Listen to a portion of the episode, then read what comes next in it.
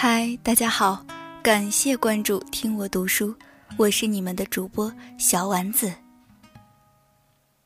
今天要分享的这篇文章叫做《跳完这支舞，从此忘了他》，第一部分。二零一五年六月二十号，宋阳在朋友圈更新了一张照片，埃菲尔铁塔的夜景可真美。两年没见。他还是喜欢戴无框眼镜，喜欢在拍照时不看镜头，眼神迷离，嘴角上扬。但是这张照片的重点并不是他，而是那个被他搂在怀里的姑娘。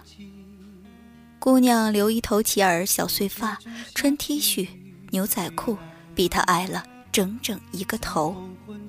宋阳给照片配的文字是：“我们。”我的眼泪一下子就掉了下来，我很难过，并不是因为宋阳有了女朋友，而是因为他身边的姑娘真的很普通，很普通啊。我一直以为一八三的宋阳有挺拔鼻梁和修长睫毛的宋阳，笑起来有点像裴勇俊的宋阳，必定是高挑好看的女孩子。才能和他并肩。事实并不是这样，这让我有种挫败感。有时候人很奇怪，仿佛只有输给比自己强劲的对手，才算输得心甘情愿。宋阳身边的姑娘并不耀眼，这让我输得有点不带劲。第一次见到宋阳，是在大三的舞蹈选修课上，他是男生里最高的。我是女生里最矮的，我当然不会天真的以为这样的两个人能有什么交集。可有天晚上，我在图书馆上自习时，不小心将手机落在桌上，而捡到手机的人刚好是宋阳。宋阳站在宿舍楼下等我，那时是初春，空气里有薄薄的凉意。我下楼时。他刚好背对着我，远远看上去像极了北方一棵挺拔的白杨树。在我们之间的距离还剩不到十米时，他突然回了头。橘黄色的灯光打在他的脸上，有种莫名的情绪在我的心里蔓延开来。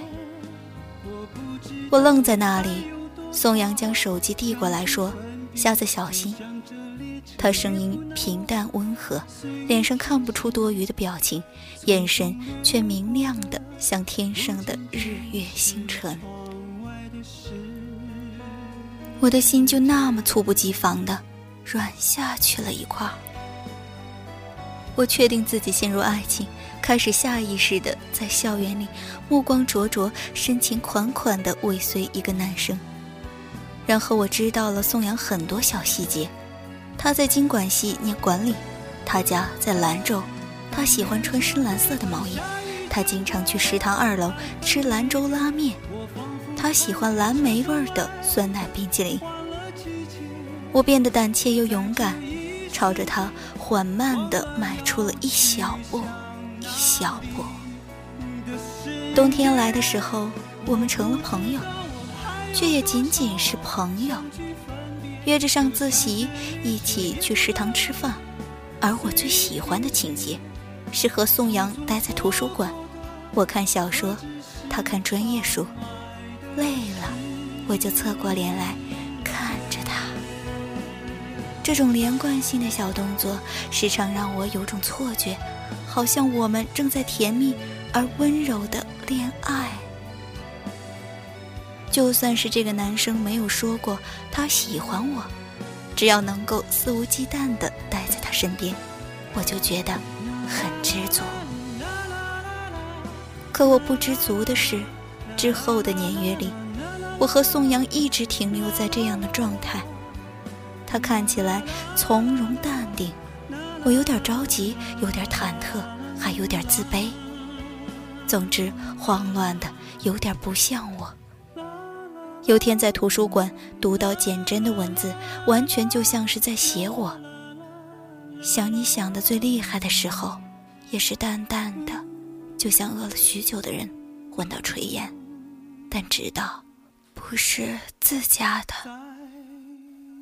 宋阳不属于我，所以我只好拼命克制自己的感情，露出一点小火苗就硬生生的压下去。实在压不下去的时候，我有些自私且恶俗的找了胖子谈恋爱。胖子追了我很久，对我很好。当然，这并不重要，重要的是我想知道宋阳的反应。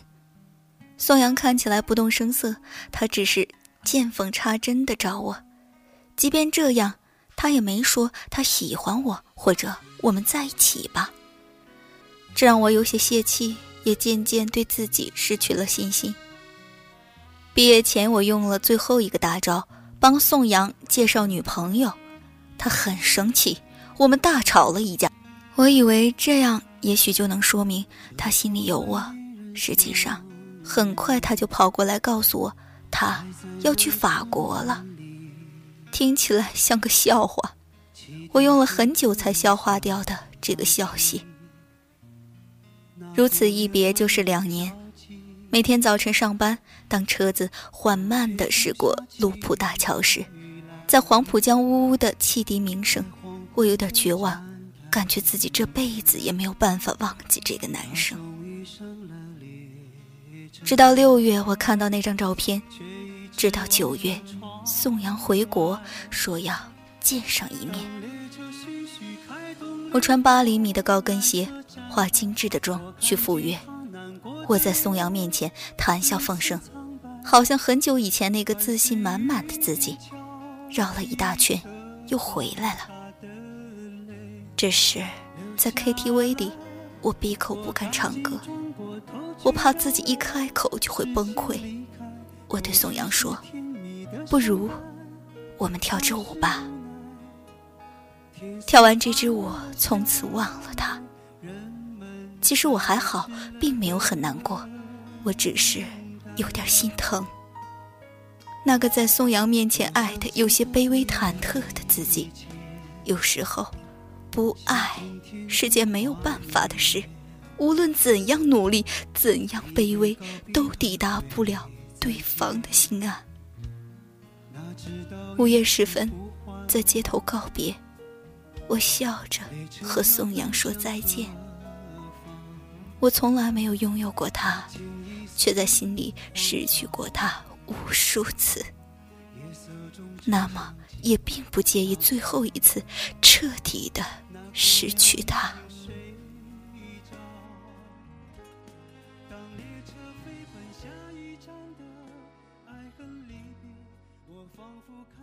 车窗外换了季节，